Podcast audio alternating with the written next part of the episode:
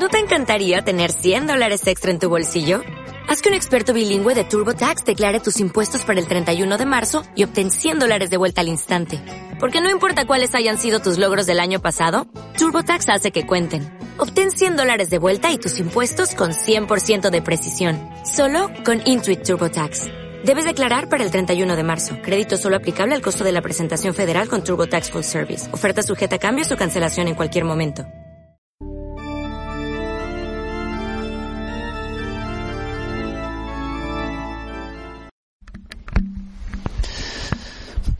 Esta charla podemos titularla Amor al exceso. Sucedió en Valencia. Allí los fuegos artificiales tienen mucha tradición y son muy vistosos. Se mezclan luces, colores, cadencias. Unos suben a toda velocidad, explotan y se esfuman. Otros bajan lentamente, como en paracaídas, y tardan en desaparecer. Unos iluminan las alturas, otros los hacen más abajo. En fin, gran variedad de ritmo y de colorido. Esa noche, unos jóvenes comentaban en voz alta el espectáculo. Se fijaban en lo siguiente. Cuando las luces eran algo lentas, permaneciendo más en el cielo, protestaban. Si se producían grandes explosiones, aplaudían. Daba la impresión de que la belleza de las luces les traía sin cuidado. Solo apreciaban el gran petardeo, mucha pólvora, mucho ruido. Deseaban saturar sus oídos.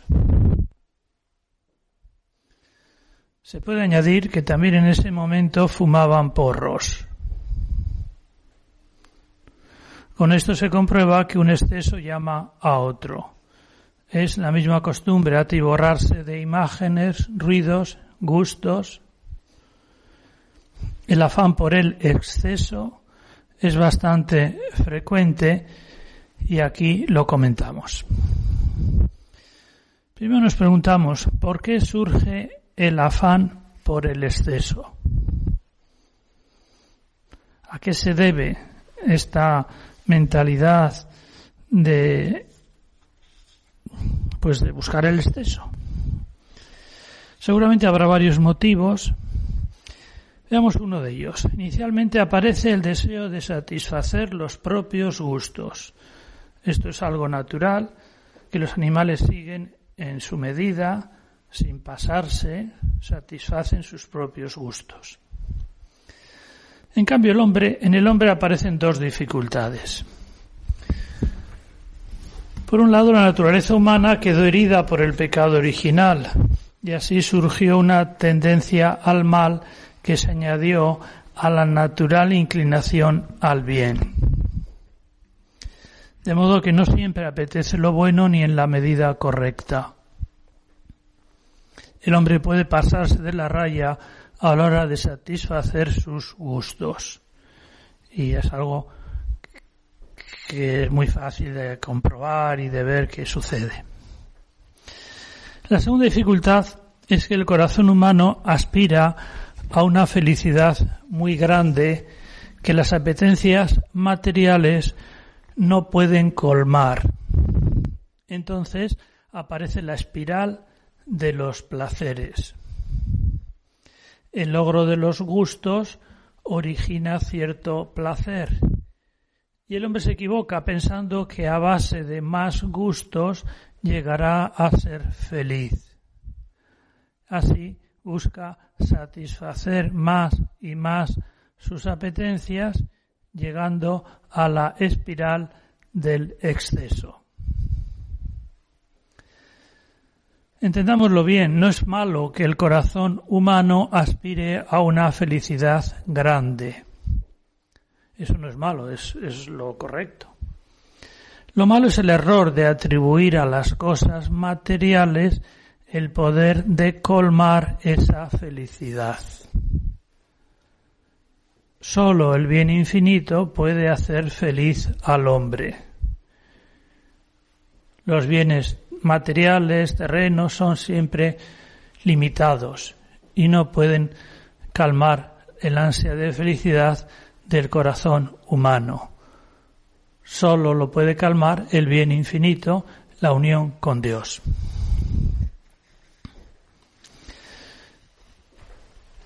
Para concretar un poco y ver de qué estamos hablando, pues podemos eh, ver unos casos. Em, exceso en la comida, en la bebida, en el alcohol, en dulces, exceso en música, ruidos, volumen, también exceso de silencio, exceso en series, películas, juegos, móvil, chats, exceso de velocidad, agitación o exceso de parsimonia, en su caso, exceso de fiestas, juergas, acostarse más y más tarde, exceso en vestidos, zapatos, pulseras, tatuajes, cremas, medicinas, gastos, tecnología, objetos, revistas. Bueno, hay muchos ejemplos, muchos ejemplos. También se deben incluir los tristes excesos en sexo, pornografía y placeres de varios tipos, como los de las drogas, o excesos de comodidades, lujos, caprichos, incluso exceso en deporte, de exceso en estudio, en idiomas, exceso de actividades extraescolares. Es posible abusar de cosas buenas que pasan a ser perjudiciales cuando se toman en exceso.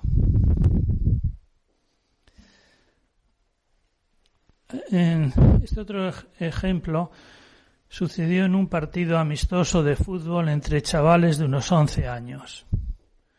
Uno de los monitores había llevado altavoces y los puso con música a mucho volumen. Al acabar, uno de los mejores jugadores decía, ¿para qué se pone música? ¿Para qué se pone música? Es una muestra del afán por saturar sentidos, más ruido, más volumen, el mismo caso sucede a los muchachos del bus escolar que piden vídeos nada más sentarse. O a quien pone la radio del móvil, de, perdón, la radio del coche, nada más arrancar. O a quien abusa del móvil. Más sonidos, más imágenes, más. Quiero saturarme más. Ay, La solución a los excesos es aprender a controlarse, aprender a moderarse. Pero surge la duda siguiente, ¿por qué voy a dominarme? ¿Por qué no excederme si además me gusta? Y a estas preguntas pues hay varias respuestas. Quizá la más sencilla sea decir que se trata de hacer el bien y evitar el mal. Si el exceso fuera un bien, no habría problemas, pero el exceso es un mal por definición, porque exceso es algo que sobrepasa lo razonable, lo bueno, y por eso se llama exceso. Te has pasado de la raya.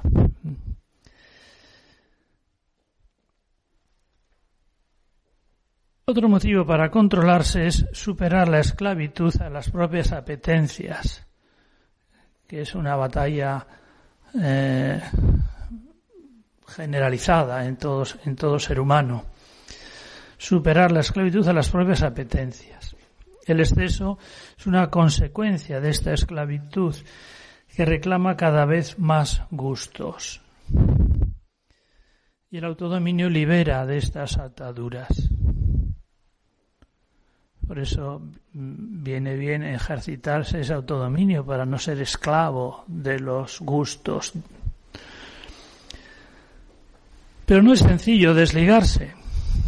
El hombre, por un lado, desea ser libre, muy libre.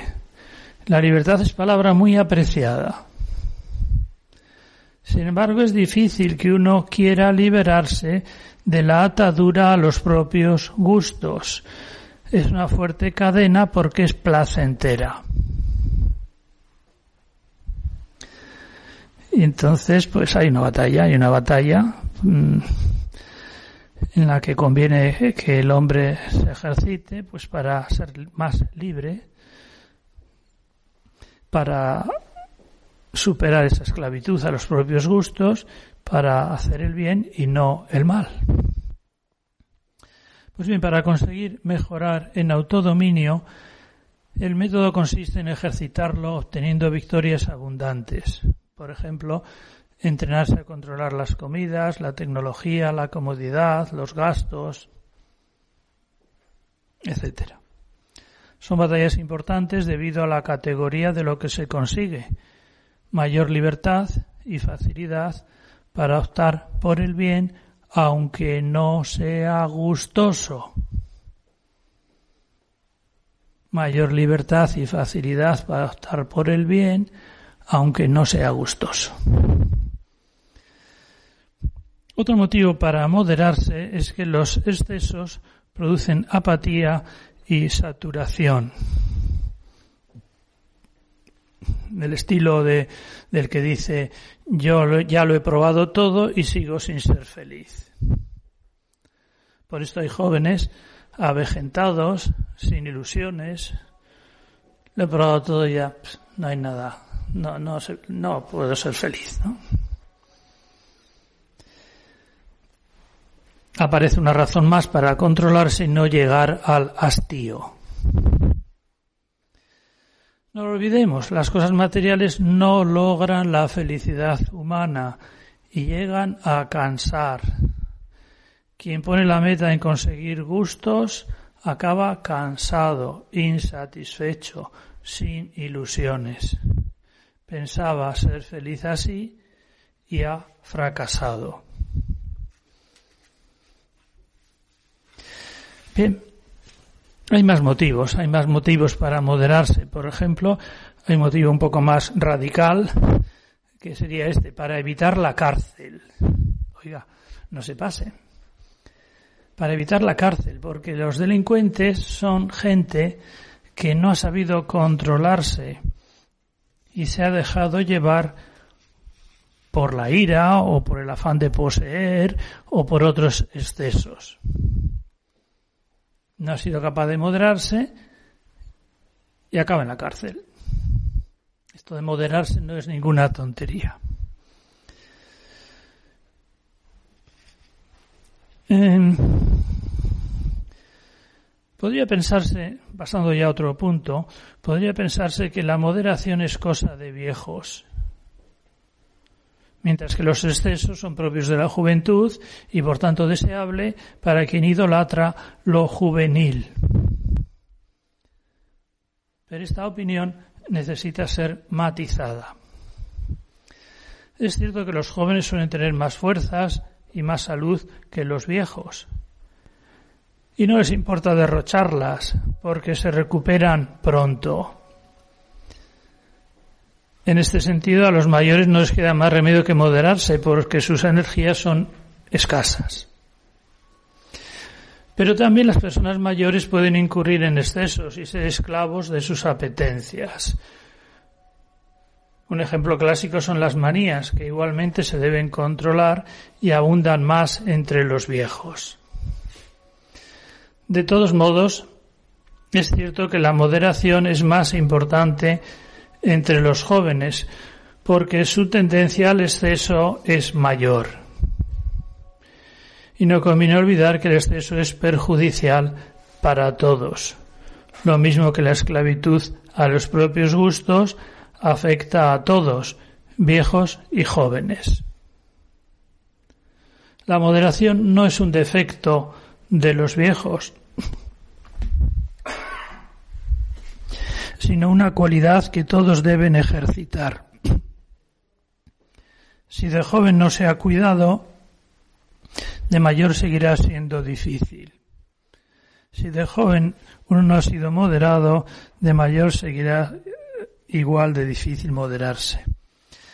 Si, un joven desenfrenado da lugar a un viejo rabioso por no poder desenfrenarse.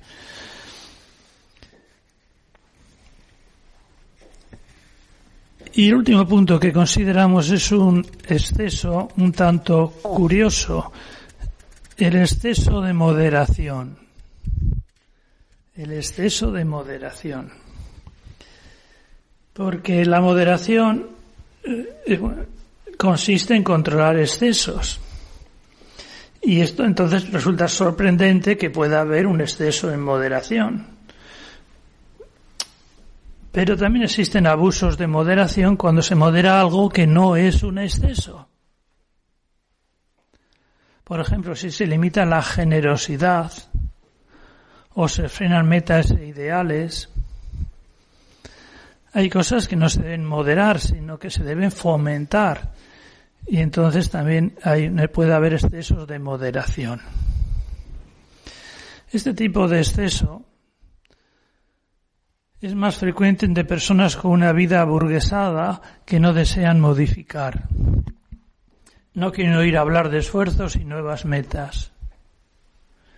En cambio, muchos jóvenes suelen ser animosos y se lanzan hacia ideales estupendos, aunque también hay jóvenes con espíritu viejo por haber gastado sus energías en excesos. La generosidad es una cualidad estupenda, bastante ligada al cariño. Suele haber generosidad hacia lo que se ama. Uno se desvive por el bien de los seres queridos. Y esto pues es estupendo y se debe fomentar. Entonces parece que la generosidad y la moderación se oponen. Pero no puede ser cierto porque ambas son cualidades deseables. Si una persona generosa y una persona que sabe controlarse, pues son las dos cosas son cualidades buenas. Lo que sucede es algo así. La moderación frena excesos rechazando el mal que contienen, mientras que la generosidad invita a lograr un mayor bien aunque requiera esfuerzos. La moderación frena el mal, la generosidad invita a un mayor bien, aunque requiera esfuerzos. Así que, con otras palabras, la generosidad es producto y ejercicio del amor mientras que la moderación frena el egoísmo de los propios gustos y así permite amar. Ambas cualidades se apoyan. La moderación frena el egoísmo y la generosidad fomenta el amor. Las dos cualidades se están apoyando. Entonces uno podría preguntarse, ¿qué hago? ¿Modero o impulso? Y hay asuntos que es necesario moderar, como las apetencias, para no ser esclavos de ellas, pero también hay aspectos que conviene promover, como los ideales y metas. Entonces, ¿cómo saber qué moderar y qué impulsar? Hay varias ideas que pueden orientar. Vamos a decir cuatro. Es claro que se debe hacer el bien y rechazar el mal, e igualmente se debe impulsar lo que conduzca al bien y moderar lo que lleve hacia el mal. Primera idea. Por tanto, hacer el bien, rechazar el mal, impulsar lo que conduzca al bien y moderar, frenar lo que lleve hacia el mal. Segunda idea. Las apetencias de tipo material normalmente se deben moderar en cambio, conviene alentar los deseos de tipo espiritual. Las apetencias de tipo material conviene moderarlas, en cambio los deseos de tipo espiritual conviene impulsarlos. Con otras palabras, es necesario moderar las apetencias animalizantes, terrenas, materiales, animalizantes. En cambio, es preciso impulsar lo que mejore la dignidad humana, lo que eleva al hombre hacia la dignidad de los hijos de Dios. Otro modo de acertar en esta idea de que hago modero o impulso, otro modo de acertar es procurar agradar al Señor en cada decisión, de modo que se modere o impulse según se favorezca el amor a Dios. Precisamente el intenso cariño al Señor es muy orientador para poner en su sitio otros deseos. Si uno ama mucho a Dios y procura comportarse de manera que agrada a Dios, ya esto le lleva a moderar otros deseos, gustos que le puedan apartar de lo que agrade al Señor. Precisamente si falta este amor a Dios es cuando surgen muchos excesos pues otros amores intentan ocupar el puesto del Señor y sobrepasan su lugar razonable. El corazón humano quiere amor y si ese amor no, no es saciado, busca cómo llenarlo con otros amores. Si se aparta del bien infinito, buscará otros, otros amores terrenos, limitados, que intenten calmar las ansias de felicidad del corazón. Pero nada puede sustituir a Dios. Muchísimas gracias.